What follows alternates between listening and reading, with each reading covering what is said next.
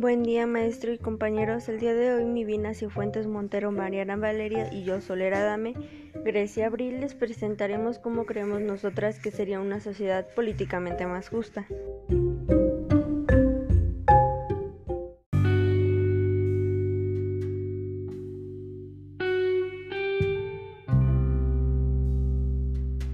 Para hacer una sociedad políticamente más justa hay que tomar en cuenta el garantizar que las políticas e intervenciones incluyan explícitamente a las poblaciones excluidas y menos favorecidas y que tengan un foco central en la infancia desde los primeros años de vida.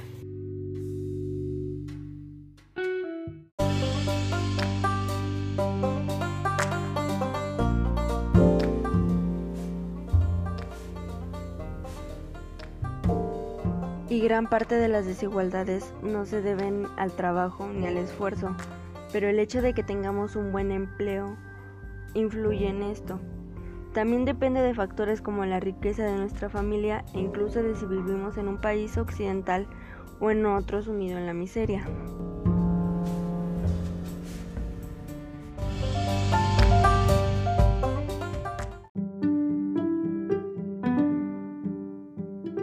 Hay que incorporar el enfoque de equidad en la programación y las políticas basadas en evidencia. Impulsar la participación de las poblaciones más vulnerables, en particular de niños, niñas y jóvenes, no solo como beneficiarios, sino también como agentes de un cambio social. Invertir en estrategias inclusivas de protección social como un componente clave de la política pública.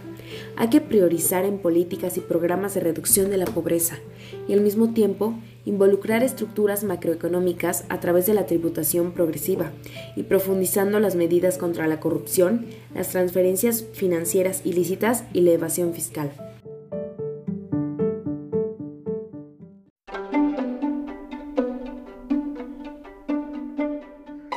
Y es más, aunque eliminemos las desigualdades económicas, seguiría habiendo gente más inteligente o personas cuyos talentos se valoran más en una sociedad y tiempo determinado. Por ejemplo, si Messi hubiera nacido en el siglo XIII, no habría podido desarrollar todo su potencial futbolístico que en la actualidad tiene.